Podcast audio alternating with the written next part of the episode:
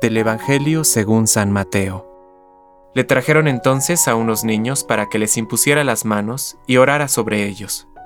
Los discípulos los reprendieron, pero Jesús les dijo, Dejen a los niños, y no les impidan que vengan a mí, porque el reino de los cielos pertenece a los que son como ellos.